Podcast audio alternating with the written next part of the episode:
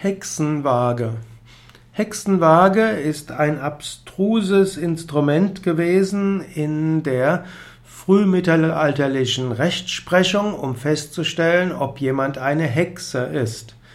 Die Hexenwaage äh, wurde genutzt für die Wiegeprobe hm, und äh, sie war eine der vielen Varianten der Hexenprobe um festzustellen, ob jemand eine Hexe war. Die Hexenwaage äh, war eine Waage, mit der man Frauen insbesondere oder auch Männer gewogen hatte, um festzustellen, ob sie äh, ausreichend Gewicht haben. Die Vorstellung war, dass eine Hexe ein geringeres Gewicht hat als der Normalmensch, weil sie eben die Seele an den Teufel verkauft hatte. Deshalb hätte sie ein geringeres Gewicht. Und so gab es unterschiedliche Aussagen, wie schwer eine Frau sein muss.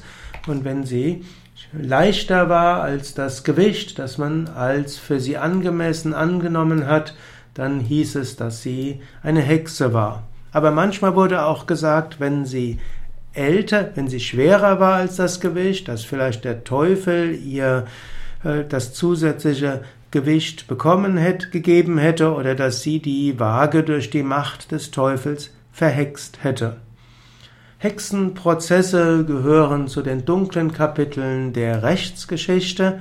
Hexenprozesse und Hexenverfolgung war durchaus nicht etwas, was die katholische Kirche in besonderem Maße gefördert hat.